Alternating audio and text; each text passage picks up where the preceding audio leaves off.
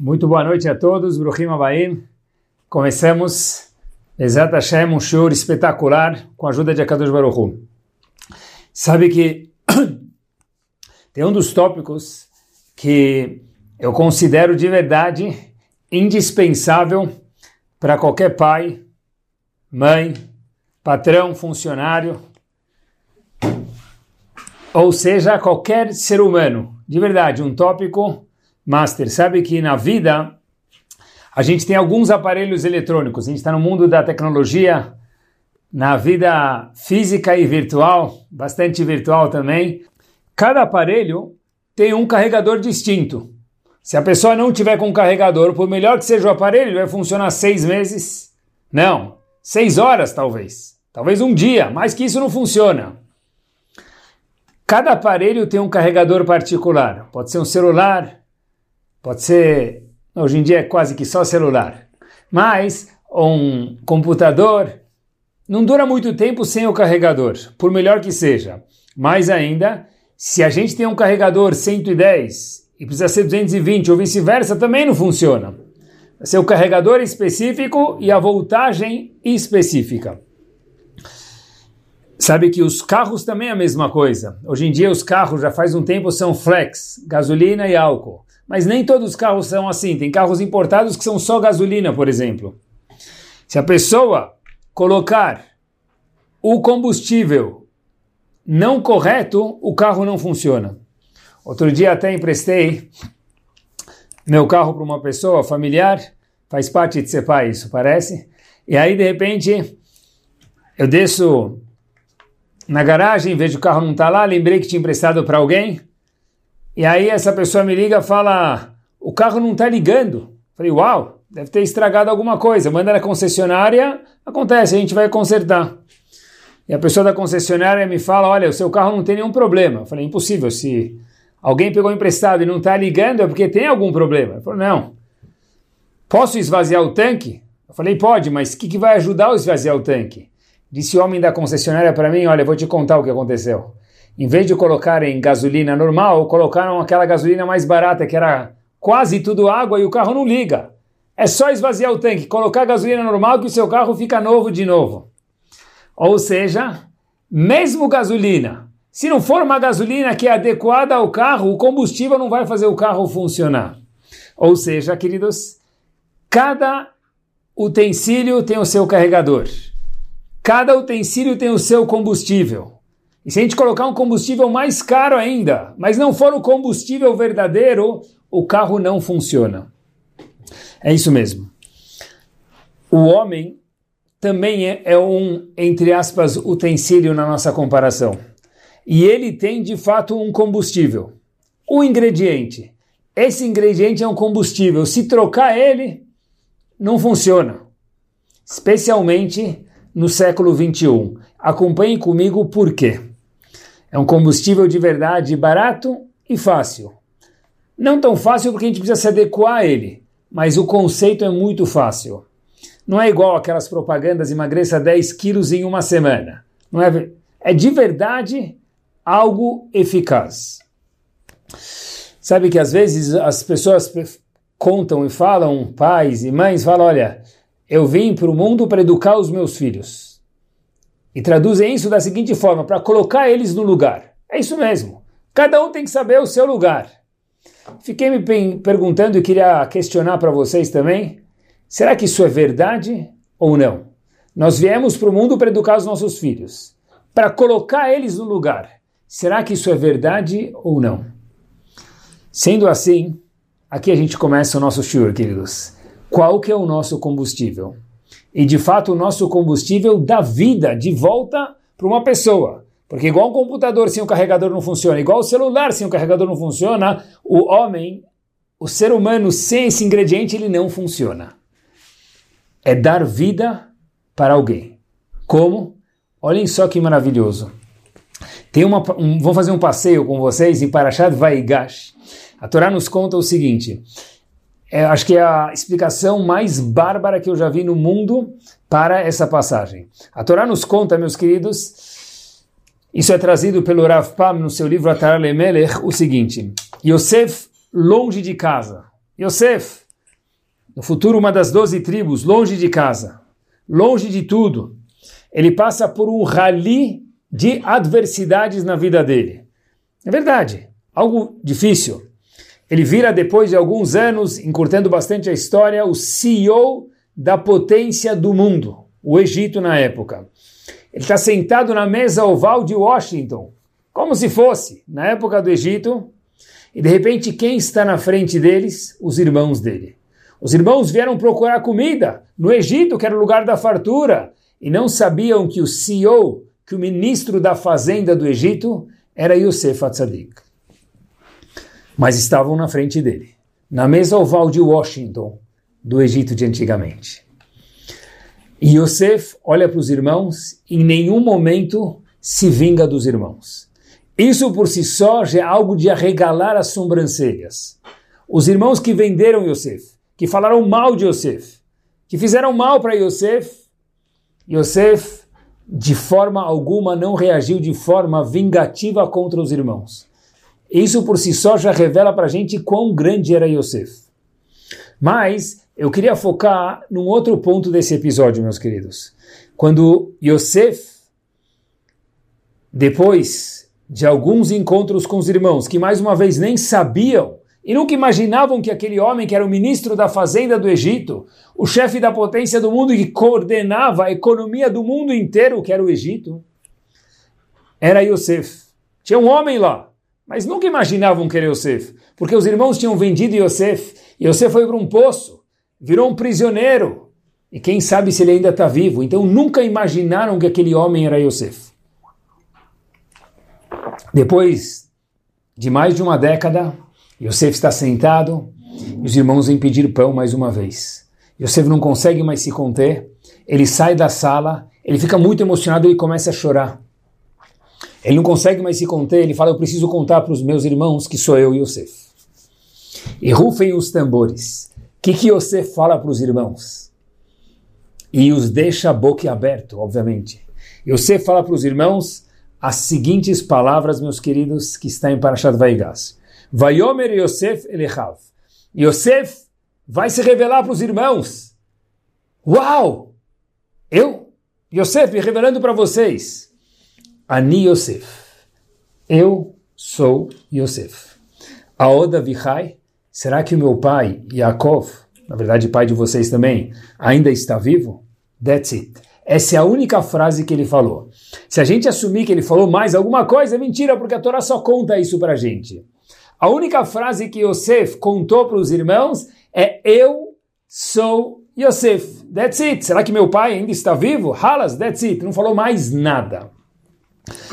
Obviamente, qual foi a reação dos irmãos? Uau! Esse é Yosef, aquele que a gente quis fazer mal, aquele que quis vender, aquele que a gente teve ciúmes e inveja dele. Que vergonha! E hoje a gente está aqui pedindo comida para ele. que será que ele vai fazer agora com a gente? Diz o Pasuk, Os irmãos que estavam lá naquele momento e comprovaram que era Yosef, não tinham nada para responder. Ficou um silêncio muito barulhento que Nivalume Panav, eles ficaram afoitos, assustados, surpresos com, essas, com essa novidade que era Yosef. Agmará nos conta, muito interessante, que um dos grandes rabanim da Agmará, Ravelazar, cada vez que ele lia esse pasuk em Parashat Vaigash, ele pegava um lenço de papel, de ticho, e secava os olhos. Ravelazar literalmente chorava quando lia isso. Mas por que chorar? Deveria ficar feliz? Não tem nada de errado aqui. Diz Agmará, ele chorava. Uma palavra que hoje em dia é feio, o homem não chora. Mas naquela época os gigantes choravam em momentos específicos e tocantes. Rabelazar chorou. Por quê? Diz Agmará no Tratado de Hagigah, na página 4b, o seguinte. Mato se um homem, no caso Yosef, advertiu seus irmãos dessa forma, os irmãos não tinham que responder, disse Rabelazar chorando, quando depois dos 120 anos, Hashem for advertir o ser humano pelas atitudes que ele fez, não corretas, ou deixou de fazer as corretas, como vai ser? Uau! Que advertência! A gente aprende de Yosef para a advertência de Hashem depois de 120 anos bem vividos. Meus queridos, não precisa ser muito grande para fazer a pergunta que o gigante comentarista no Talmud, o Maharsha faz. O Maharsha faz uma pergunta. Habibi, cadê a advertência? Yosef não deu advertência nenhuma para os irmãos. Só falou, Ani Yosef, hello, I am Yosef. E foi até gentil demais, porque ele não levantou a mão, não bateu, não puniu eles, não mandou os guardas amarrarem eles nas cadeiras ou fazer eles fazerem alguma coisa, 20 flexões, 50 abdominais, ficar um dia sem comer. Qual é a advertência que Yosef deu? Em que, que ele reprimiu os irmãos? Rav Lazar chorava. Se Yosef reprimiu os irmãos assim, imaginem só a repreensão depois de 120 anos bem vividos. Pergunta o Maharsha Habibi, aonde está a repreensão? Cadê?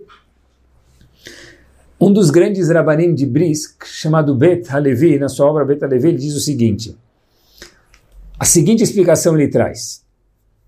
Olha, eu sou Yosef. Será que meu pai está vindo? Vivo? Será que meu pai está vivo? Assim, lemos o passoco.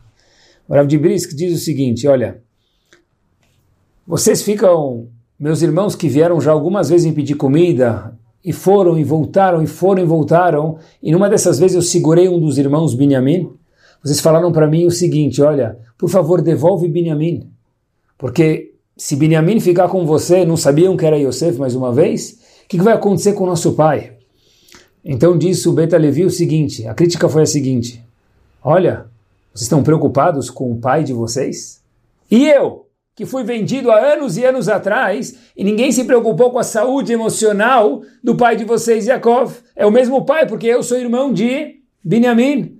Então, Ani Yosef, será que meu pai ainda está vivo? Ou seja, será que vocês estão preocupados se meu pai está vivo? Porque quando eu peguei Binyamin e guardei ele comigo em troca da comida que eu dei para vocês há algum tempo atrás, vocês falaram para mim, olha, se você ficar com Benjamin, vai saber o que vai acontecer com o nosso pai. Ele não consegue ficar longe dos filhos. Mas espera aí, e quando vocês me venderam? Nunca pensaram nisso? Assim diz o Beta Levi. Rav Pam fala o seguinte, faz uma questão muito forte. Fala, olha, com todo respeito, obviamente, mas ele faz uma questão para o Beta Levi. Fala o seguinte, até agora a gente não viu Yosef criticar os irmãos em nenhum momento nenhum momento ser duro com os irmãos. Não parece que essas palavras, essa explicação mais precisa do Passuco. Diz Ravba, eu acho que a explicação do Passuco, qual é a Tohachá, qual é a crítica, qual é a repreensão de Yosef aos irmãos é a seguinte. Diz Ravpam o seguinte, Nir Ali me parece, Adavar Pashut Meod, algo fácil de se entender. Qual que é a Tohachá a repreensão de Yosef aos irmãos, dizendo Ani Yosef, eu sou Yosef. Diferente do Beta Levi. Blishum dohak. Não precisa ficar achando, imaginando algo easy, fácil. Ani Yosef. Essa é a repreensão. Eu sou Yosef. Ou seja, diz Rafam o seguinte: lembra vocês, meus irmãos, por que, que vocês me venderam? Ficaram com ciúmes. Falam, ah, quem ele acha que ele é? Ele tem sonhos que ele é melhor do que a gente. Ele fica penteando, desagamarar o topete dele, o cabelo dele, achando que ele é um rei, que ele é uma pessoa nobre. Ele não é nada, ele é um jovem, 17 anos. Começou a criar uma fricção, um desconforto entre Yosef e os irmãos. Vocês me viam como o bebê da família, o coitado razito da família. Na verdade, quando olhavam para mim, vocês, meus irmãos, falavam Refuah Shelema. Tá, coitado, iludido com a vida, achando que é alguém que na verdade não é. Porque Yosef só tinha de fato 17 anos. Yosef vira para os irmãos, depois de algumas décadas, e olha para eles na frente da Casa Branca, como ministro da Fazenda, onde os irmãos precisam de Yosef. E Yosef não foi vingativo em nenhum momento, nem se aproveitou da situação, e falou para ele duas palavras. Yosef para os irmãos. Ani Yosef. Eu sou Yosef. Diz Rav Pam, qual que é a crítica, qual que é a repreensão e qual que é a lição para nós no século 21, queridos? Você falou, olha, vocês não acreditaram em mim. mas eu sou Yosef. Aquele mesmo Yosef, mexa na minha mão, pegue minha impressão digital, coloque um smartphone na frente da minha íris que ele vai desbloquear, é o mesmo Yosef.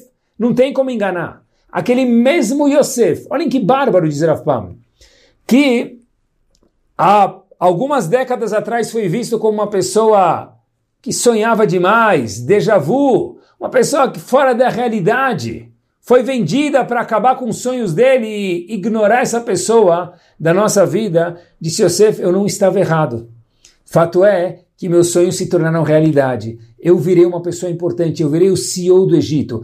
Dentro de mim haviam os genes de crescer e virar um gigante.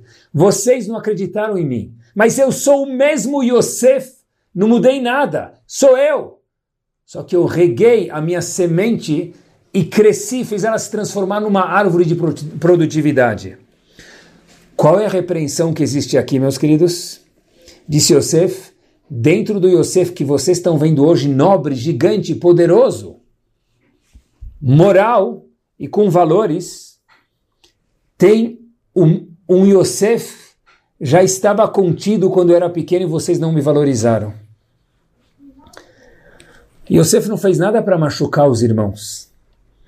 Mas passou a mensagem para os irmãos o seguinte: vocês, queridos irmãos, perderam a oportunidade de me dar um crédito, de olhar para mim com segundos olhos. Talvez ele está certo, talvez ele tenha um ponto mais nobre do que a gente, talvez a gente precisa dar uma chance para ver se de fato ele está alucinado, me permitam, que é o que os irmãos acharam, ou ele está sendo realista. Disse Yosef, vocês não acreditaram no potencial que havia dentro de mim. Qual que é a Torahá, meus queridos? Qual que é a advertência? Não acreditaram no meu potencial. Yosef não colocou eles para baixo. Yosef mostrou a realidade para eles. Por que que Rabelazar chorava? Segurem um minuto que já explico para vocês. Antes disso, Pensei numa situação, talvez, para trazer para os nossos dias e a gente poder se relacionar melhor. No ano de 2000, quando a Netflix, e quando eu falo de Netflix, não que eu apoie Netflix e nem que tenha Netflix, de forma nenhuma. Mas é uma história do mundo econômico e eu faço questão de contar, compartilhar com vocês para a gente poder se relacionar com esse tema. Quando o Netflix ainda era um startup, no ano de 2000, eles faziam aluguel de DVDs por correio. Fitas de vídeo, DVDs. A situação financeira da Netflix no ano de 2000 começou a ficar muito complicada. Os lucros estavam baixos, eles queriam investir, mas não tinham dinheiro. Eles convidaram um tal de John Antioco para investir neles e acreditar nessa startup chamada Netflix, no ano de 2000. Quem era John Antioco? CEO de uma, das maiores empresas chamada Blockbuster. Hoje em dia, Zichron Libraha. Mas antigamente era uma empresa gigante. Líder do mercado. Convidaram John Antioco, líder da Blockbuster, no ano de 2000, para conversar com as pessoas da Netflix, essa startup que estava querendo crescer.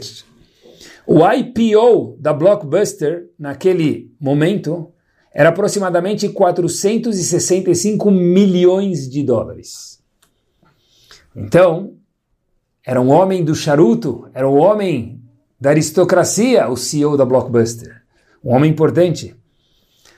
Perguntou para eles: o que, que vocês querem de mim? Tanto estão correndo atrás de mim para fazer uma reunião. Até que depois de muito tempo, o CEO da Blockbuster cedeu um tempo a eles.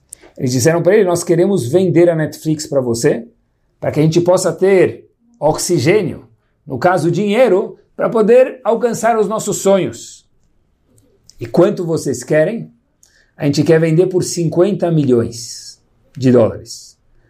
Antioco, CEO do Blockbuster, na época deu risada. Talvez a gente também teria dado risada. Não estamos julgando o caso, nem economicamente, nem emocionalmente, mas foi um fato. Antioco, CEO da Blockbuster, 50 milhões para uma startup desse nível. ignorou a conversa. Depois da risada, as pessoas se azedaram, ficaram sensíveis e foram embora. Nada aconteceu. Meus queridos, a Netflix chegou a ser avaliada depois, o resto da história, por 180 bilhões de dólares. Enquanto que a Blockbuster, no seu auge, valeu, no máximo, perto dos 5 bilhões de dólares. São cifras grandes, mas incomparáveis uma com a outra. A Netflix chegou a 180 bilhões, enquanto que a Blockbuster, no momento de auge, a 5 bilhões. E hoje a Blockbuster tem uma loja. Torá também é cultura. A Blockbuster, meus queridos, tem uma loja na Austrália. That's it. Nada mais. Perdeu a oportunidade. Não viu a oportunidade, não acreditou na startup. Óbvio que é fácil dizer, olhando hoje para trás, todo mundo devia ter acreditado. Óbvio que na hora do começo não dá para acreditar, mas em pessoas dá sim para acreditar. No mundo de business, tem que ter muita seata de Shmaia para acertar a coisa certa.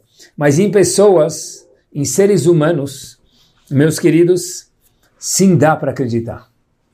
Qual que é o choro de Abelazar?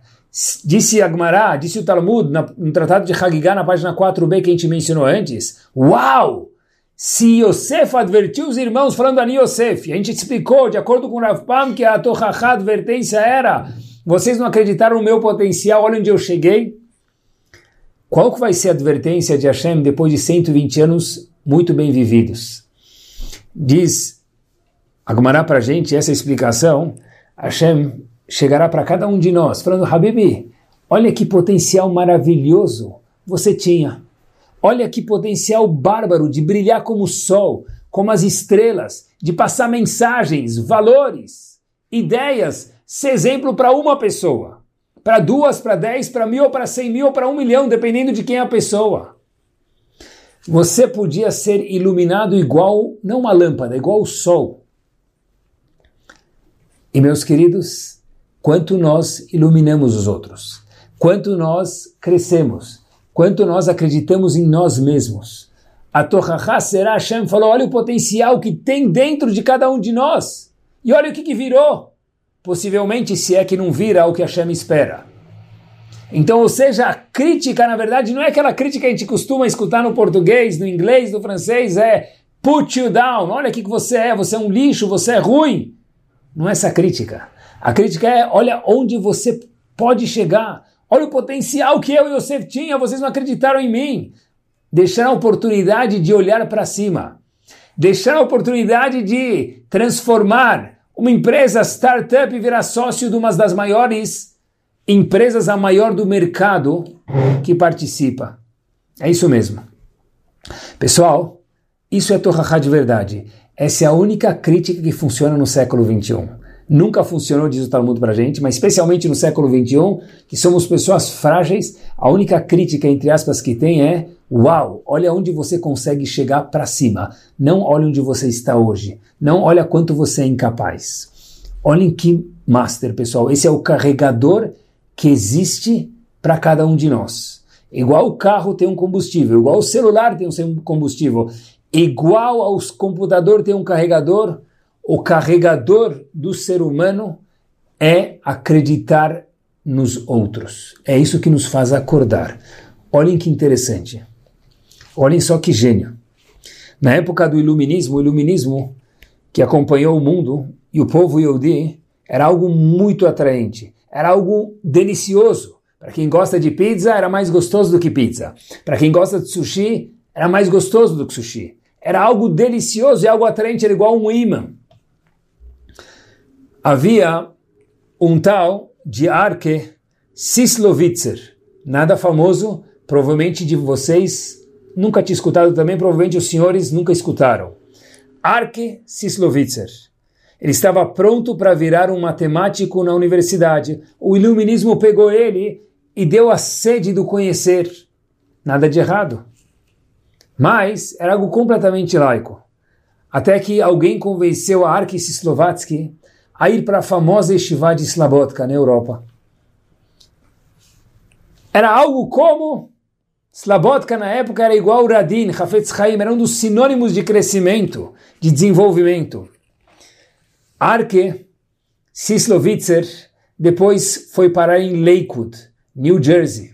Eu costumo dizer que New Jersey não é uma cidade nos Estados Unidos, é um país no mundo. É uma das capitais do mundo, é um dos continentes do mundo. Apesar que geograficamente no mapa mundi não funciona, no mapa de Hashem certeza que isso é verdade.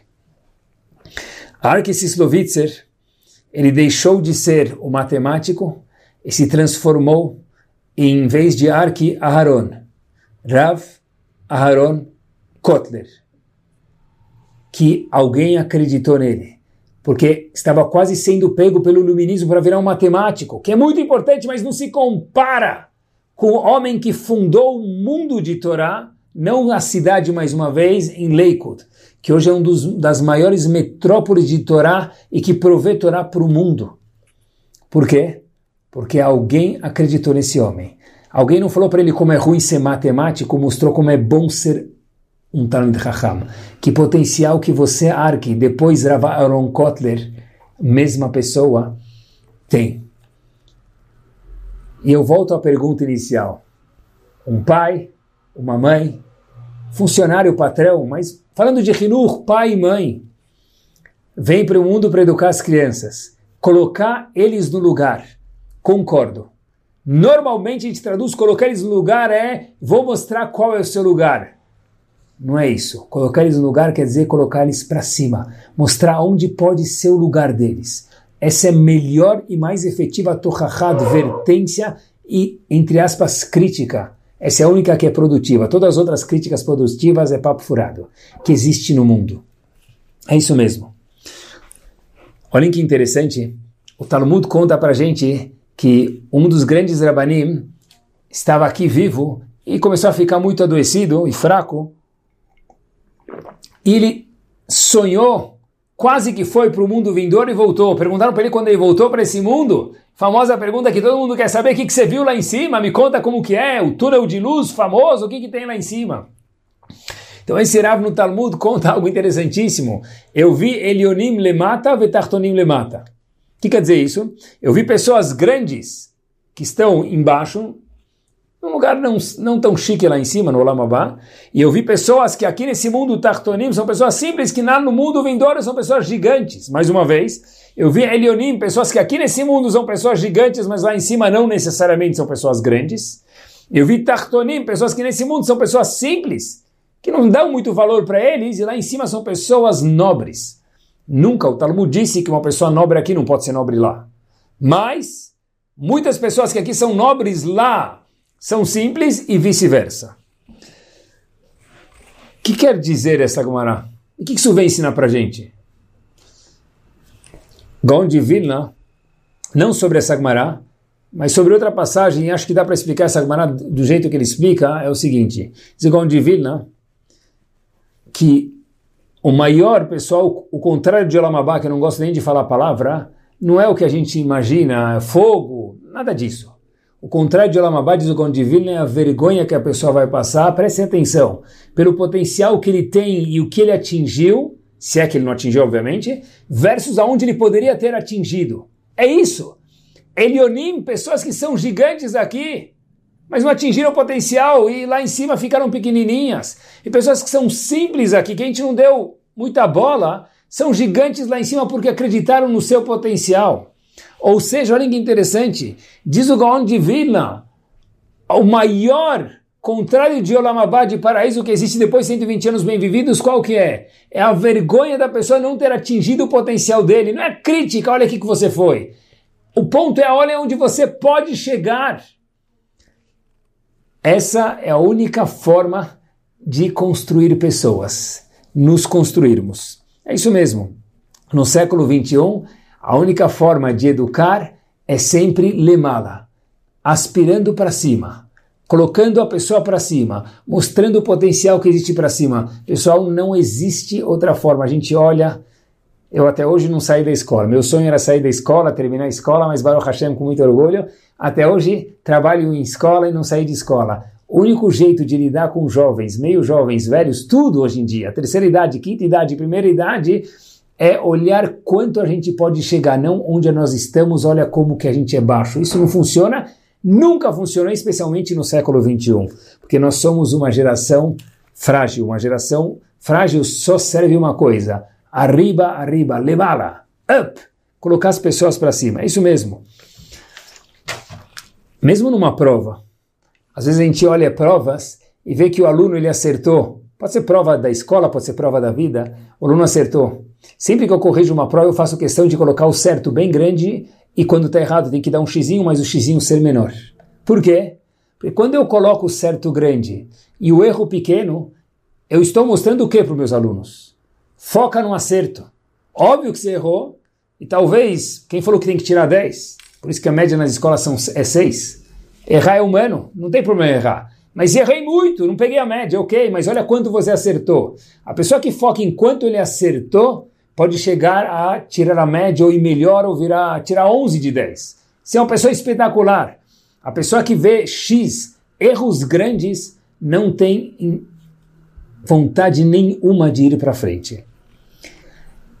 Sempre que nós queremos o bem de alguém, temos que colocar a pessoa para cima. Essa é a Tohaha que Hashem falou, Ani Yosef. Olha onde eu cheguei, olha o potencial que tem dentro de mim. Acreditaram? Não, mas eu acreditei. É isso mesmo. Falar com a pessoa à altura dela. Tem um Passuk Mishlei, Mishlei foi escrito por um dos homens mais sábios do mundo? Não, o homem mais sábio do mundo mesmo. Quem pode falar isso para a gente? Só Hashem, que conheceu todos os homens e contou isso para a gente. O homem mais sábio do mundo foi Shlomo Melech. Tem um em Mishlei muito, muito, muito master no que condiz com o nosso assunto. Diz o passo, diz Shlomo Melech o seguinte, Artochachletz penisnaeka. Não ad, vai advertir, por favor, não, não, não, não tente advertir um palhaço, porque ele vai te detestar. Se você advertir um sábio, ele vai gostar de você. Então tem gente que explica o Passuk, o Al-Sheikh explica o Passuk da seguinte forma, olha, não vai advertir um palhaço, porque você não vai ganhar nada com isso. Tem que advertir sábios, porque os sábios querem aprender. Mas advertir hoje em dia é muito difícil. Ninguém quer aprender com uma advertência. Então, Rahamim nos explicam esse passuco de outra forma. Não que o passuco está falando de dois sujeitos diferentes. Do letz, do palhaço que não é para ser advertido, e do sábio que é para ser advertido. Não. Nossos sábios explicam esse passuco que Shlomo Melech, o maior dos homens, falou o seguinte: Alto penisnaeka não vai dar advertência para um letz, um palhaço, porque ele vai te detestar, ele não vai gostar e não vai ser produtivo. O vai advertir um sábio, ele vai gostar de você. O que quer dizer isso de Shlomo Melech? De acordo com a explicação de nossos Chachamim, é o seguinte, é o mesmo sujeito. Antes de advertir alguém, não faça dele um palhaço, não zombe dele. Faça dele uma pessoa grande e ele vai gostar de você. Não são dois sujeitos, é o mesmo nós escolhemos como tratar a pessoa. Uau! Olha quanto você é capaz. Você acertou quatro. Talvez na próxima vez você pode acertar mais uma pergunta ou mais duas. Agora, fiz de ele um raham. Porém, se eu falar para ele, só três você conseguiu acertar, cadê tua capacidade? Fiz dele um palhaço, um bobo, um letz. Não será produtivo de Shlomo Melech. Shlomo Melech falou, não estamos falando de duas pessoas, é a mesma nós educadores, nós pais, nós patrões, nós seres humanos, temos que escolher como nós queremos entrar, conversar com aquela pessoa. Se eu quero que ele suba, coloca ele no pedestal e lá converse com ele. Se eu quero que ele fique embaixo, aqui no subsolo converse com ele. É o mesmo ser humano. Nós escolhemos como lidar com a pessoa um dos maiores desejos, eu não consigo falar que é o maior, porque talvez não seja o maior, mas certeza que um dos top 5 desejos do ser humano é ser apreciado, é ser colocado lá em cima, é ser valorizado. Quem não gosta de um elogio? Quem não gosta de uma apreciação? Tem gente que finge que não gosta, mas todo mundo gosta. Todo mundo que se conhece sabe que é gostoso chegar e contar para alguém, olha, tal pessoa me elogiou, tal pessoa gostou, tal pessoa me falou Hazako Baruch, tal pessoa me falou parabéns pela ideia, bateu palmas, sorriu para mim. É um desejo mor que o ser humano tem. É o carregador de vida do ser humano. Acompanhe só comigo essa história verdadeira, mas não famosa até então. Jonathan começa a pegar o seu telefone e ligar para algumas pessoas. Jonathan, um jardineiro nos Estados Unidos, história verdadeira, ele pega o telefone e liga para algumas pessoas que têm uma casa com um jardim em volta, falando para eles: Olha, será que você precisa de alguém que consegue, que pode aparar a grama? Eu sou jardineiro, eu queria me oferecer o meu serviço para vocês. Aparar a grama. E já que eu sou Yehudi, vocês também são Yehudi, eu não só aparo a grama, eu, eu limpo tão bem a grama, de bônus, Erev Pesach eu faço até Bidikat Hametz. Eu tenho expertise em aparar grama. Faculdade ainda não existe para isso, mas eu tenho expertise. Inclusive fiz curso de paisagismo. Então, a pessoa do outro lado fala para o Natan, muito obrigado pelos seus serviços, mas nós não estamos interessados. Perguntei ele por quê. Falou, nós temos já um jardineiro espetacular, não queremos trocar. Desliga o telefone. E o Natan liga para um segundo possível potencial cliente. Fala para eles, olha, de novo, sei fazer paisagismo, sou ótimo, tenho experiência, sou um jardineiro, até limpo, Erev Pesach faço Bdikat Hametz, vocês, posso trabalhar para vocês fazer um teste? E de novo a resposta é o seguinte, muito obrigado, mas nós não então, estamos interessados porque nós já temos um jardineiro, nosso jardineiro ele é magnífico, ele faz um serviço espetacular, nós não queremos trocar. E meus queridos, a história verdadeira, isso foi uma vez, duas vezes, 3, 4, 5, 10, 14, 15 vezes. Do lado de Jonathan, enquanto fazia esses telefonemas, esse jardineiro que estava tentando procurar emprego, havia um, uma pessoa, um jovem, chamado Levi. Levi era uma pessoa muito doce, com coração de açúcar, e quando viu 15 ligações, uma atrás da outra, ficou do lado e acabou escutando naqueles poucos minutos, e as 15 foram negadas, Levi ficou arrasado. Falou, não posso ver um Yehudi tentando procurar emprego dos 15 ligações, nenhuma dá certo. Levi logo finge que estava passando lá do lado naquele momento e falou, olha, eu vi que você ofertou a ser jardineiro, eu tenho alguns amigos que eu posso sim, talvez te conseguir alguns clientes. E Jonathan fala, obrigado, mas eu não preciso. Levi entendeu que o Natan estava tão machucado que o ego dele não deixava nem falar, eu preciso. Falou, Habibi, relaxa, eu estou aqui para te ajudar, você não me conhece, mas eu não, você não vai me, eu não estou te fazendo um favor. Você vai trabalhar e ganhar o teu salário. Eu vou conseguir para você alguns clientes para você, o Natan, ser o jardineiro. E o Natan falou, eu não quero. Então Levi fala para ele, mas pelo menos me explica por que você não quer me deixar te ajudar. E o Natan vira e diz o seguinte para ele, porque eu já tenho 15 lugares que eu trabalho e eu não tenho mais tempo para cuidar, fora os 15 pátios que eu cuido, e 15 casas com pátio, que eu, com jardim que eu cuido. Então Levi fala para ele, peraí, só um minuto. Agora você me deve uma explicação. Qual é a razão que você está procurando mais 15? Eu vi você ligando para 15 lugares. Se você já tem 15 e não tem espaço, por que você está ligando para mais gente? Disse Jonathan, o jardineiro, para Levi o seguinte: Por quê? porque eu trabalho faz tanto tempo, com tanto carinho, todo mundo me paga em dia. Eu liguei para os meus 15 clientes atuais. Se ele, mas por que se você já trabalha para eles? Porque eu precisava escutar um elogio. Então eu liguei para cada um deles e falei o seguinte: eu posso te ofertar o meu trabalho, um teste. E todos falaram, falaram, não, a gente já tem o nosso jardineiro espetacular, ele faz um trabalho magnífico, nós não queremos trocar. Eu liguei para os 15 porque eu precisava ser apreciado. Eu precisava me sentir bem. Eu precisava que apreciassem o meu trabalho. Meus queridos, essa história não é de Jonathan. Essa história é de qualquer ser humano do mundo que se autoconhece. Todo mundo quer ser apreciado. Todo mundo quer ter a torrachá que Yosef deu para os irmãos. Vocês acreditam em mim? Aquele mesmo Yosef que parecia ser uma criança, um jovem, desculpem, uma pessoa banana, que é o que vocês imaginaram de mim, se transformou hoje no CEO do Egito, que é a maior potência do mundo. Essa é a Torahá verdadeira e essa é a lição que fica para cada um de nós. É isso mesmo. Esse é o carregador que existe dentro de cada um de nós. Esse é o combustível que faz o ser humano andar. E agora, meus queridos, na fase final do Shiur, se segurem na cadeira. Talvez o perush mais brilhante que eu já vi na minha vida. Não sobre o que eu vou falar para vocês, mas de tudo. Todo mundo conhece a história em Parashat Vait Hanan, que Moshe Rabbeinu suplicou Vait Hanan el Hashem em Sefer Dvarim para entrar na terra de Israel. O sonho, o, o sonho de consumo de Moshe Rabbeinu entrar na terra de Israel. Fez tudo para chegar a entrar na terra de Israel. Para quê? Não para comer shawarma, mas para poder cumprir as mitzvot da terra de Israel. E meus queridos, ele é negado a entrada no aeroporto Ben Gurion.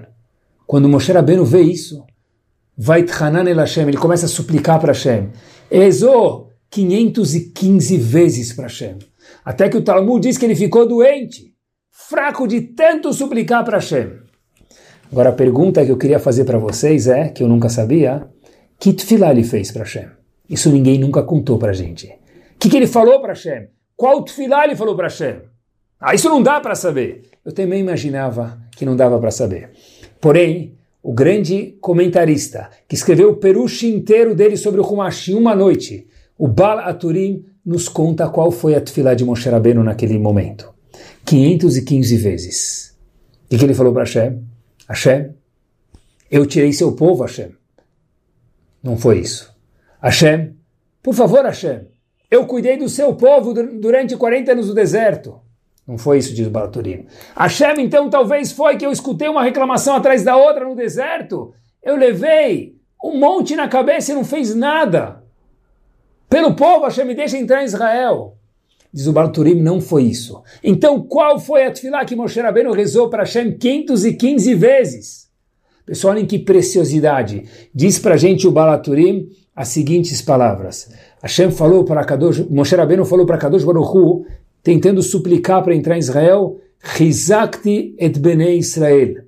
Hashem, durante toda a minha jornada de liderar o povo, de cuidar do povo, eu sempre dei Chizuk, estímulo, para o povo. Ulai talvez nesse mérito, por favor, Hashem, misericordioso, você pode ter compaixão de mim. E no fim Moshe Rabbeinu acabou não entrando. Mas qual tefilá Moshe Rabbeinu decidiu pedir para Hashem? Com qual argumento? Diz o Balturim, Chizakti et Israel. Eu dei estímulo para o povo, eu coloquei eles lá em cima durante todos os momentos. Nesse mérito, Hashem, por favor, me deixe entrar na terra de Israel. É isso mesmo século 21, essa tem que ser a nossa tefilá. Esse tem que ser o nosso louvor. Rizak Ted Banai. Eu dei estímulo para os meus filhos, para minha casa, para os meus alunos, para aqueles que moram do meu lado, para minha Keilah, para os meus funcionários, para o meu patrão, para quem nós temos contato. Meus queridos, se na época de Moshe Rabbeinu é assim, hoje em dia que nossa autoestima é tão frágil, não tem outra tefilá. Esse tem que ser o mérito que cada um de nós tem que procurar ter. Só elogio. É isso mesmo. E, para terminar, meus queridos, isso tem tudo a ver conosco. Pessoas saudáveis procuram o ponto saudável dos outros. Pessoas pessimistas, azedas ou que não estão bem consigo mesmo costumam procurar o lado desgostoso que existe nos outros. Ou seja, quando uma pessoa está bem consigo mesmo, é muito mais fácil dar esse tipo de torrachá de advertência, colocar a pessoa para cima. Nós temos que estar bem, olharmos bem para cada um de nós, para poder olhar bem para Hashem, para poder olhar bem para o rabino, para poder olhar bem para o filho, para poder olhar bem para casa, para poder olhar para o marido, para a esposa, para tudo. A pessoa que está bem consegue, na maioria das situações, ver as coisas de uma forma sorridente, e produtiva. Rizakti et Israel, disse Moshe Rabbeinu. Eu dei rizuk, dei estímulo para eles. Por favor, Hashem, me deixe entrar na terra de Israel. E Hashem falou, Moshe Rabbeinu, você merece entrar. Eu só não vou deixar você entrar para o bem do povo. Num outro momento podemos explicar por quê, mas a tefilá de Moshe Rabbeinu funcionou. Qual foi a tefilá? Eu dei estímulo ao povo, não a Torá. Não carreguei o povo, não recebi as broncas dele, eu dei estímulo aos povo, ao povo. E falando em elogios, não podemos deixar de falar isso, pessoal, nos últimos momentos que nós temos aqui. A pergunta é: o que, que nós elogiamos nas nossas vidas. Essa é a essência da pessoa. O que, que nós elogiamos no nosso dia a dia? Aquilo que nos chama a atenção, aquilo que nós verbalizamos, que nós falamos uau, apreciamos, damos um like, o que for, esse é o nosso eu. Quem nós elogiamos? Que tipo de líderes? Que tipo de figuras no mundo? Que objeto nós elogiamos? É isso mesmo. Quem nós damos o nosso like verdadeiro? Por que isso é tão importante? Porque esse é o nosso eu. Essa é uma projeção de quem é o meu eu. Se eu elogio carros o dia inteiro é porque eu sonho com carros o dia inteiro. Eu me transformei numa pessoa de quatro rodas. Se eu elogio valores, é porque eu sou uma pessoa que tem valores como autoestima, como estima mor lá em cima no meu pedestal. Se eu elogio dinheiro o dia inteiro é porque elogio é, é o cifrão, é o que está no pedestal da minha vida. Pessoal, o meu eu é o reflexo do que? Como nós podemos descobrir o nosso eu, uma psicanálise rápida, vendo o que nós elogiamos, o que nós apreciamos, o que a gente fala com entusiasmo, o que a gente precisa contar para os outros. É isso mesmo. Diz o Pasuk, Ish lefi mehaleloi, Rabbeinu Yonah explica, Ish, ish lefi mehaleloi, a pessoa conforme o elogio, não a explicação normal do Pasuk é que a pessoa vai conforme o que falam sobre ela. Diz Rabbeinu Yonah, um dos Rishonim, não é verdade. Ish lefi mehaleloi é muito mais do que isso. A pessoa conforme mehalel, halel, louvor, o que ele louva na frente dele. Porque independente do que a gente faz, Rav Hutner costumava dizer que quando tem um Rav, um Avrech que estuda muitas horas do dia, tem a brachá de estudar muitas horas do dia, e sem querer, ou pode ser que um ou outro, não que seja regra, um ou outro chega em casa e fala, já estou o dia inteiro, então agora ele fala um pouco do marketing, do business, das eleições nos Estados Unidos, os filhos dele veem isso nele. Então o reflexo do eu para os filhos é o business, é a política. Em contrapartida, quando tem uma pessoa que trabalha, possivelmente, e a vida dele é o estudo, ele trabalha muitas horas e tem aquela uma hora de estudo, duas horas diário, mas isso é o show da vida dele, ele chega em casa e conta alguma coisa que escutou, que estudou de Torá, o reflexo para a família de Zravutner, qual que é? Que é o estudo, é a Torá que vale. Ah, mas um estudou 10 horas e outro uma hora, duas horas, o eu da pessoa é projetado pelo o que ele elogia, pelo que ele verbaliza, escreve, entusiasma, regala as sobrancelhas, fica feliz, se empolga. É isso mesmo. E com isso nós terminamos, queridos. A palavra alma, ou Neshama em hebraico, mas alma em português, vem do latim. No latim, a palavra alma quer dizer ânimo. Uma pessoa que quer dar vida aos outros. Neshama mesmo. Vida a outro, Baruch Mechayemetim, nós temos o poder de dar vida aos outros, Hashem nos deu um pouquinho disso. A Kadosh Baruch que é o verdadeiro Mechayemetim, que dá vida a pessoas, depois de 120 anos, quando chegar o momento, Hashem vai fazer voltar nossos bisavós, tataravós, avós, os avós para o mundo. Deu para a gente também um pouco desse poder. Mechayemetim, a palavra alma no latim, vem da palavra ânimo. Procurem, por favor. Como que a pessoa dá vida para uma alma através de dar um sorriso, uma boa palavra, um ânimo para alguém. Essa é a verdadeira Torahá que existe no mundo. Esse é o verdadeiro carregador do nosso computador, da nossa pessoa, das pessoas que moram ao nosso redor. Que Bezat Hashem a gente possa dar vida aos outros, saber dar vida a cada um de nós e assim, sim, nós podemos falar precisamos colocar aquela pessoa no lugar dele. É isso mesmo. Desse colocar no lugar dele, isso pode, meus queridos.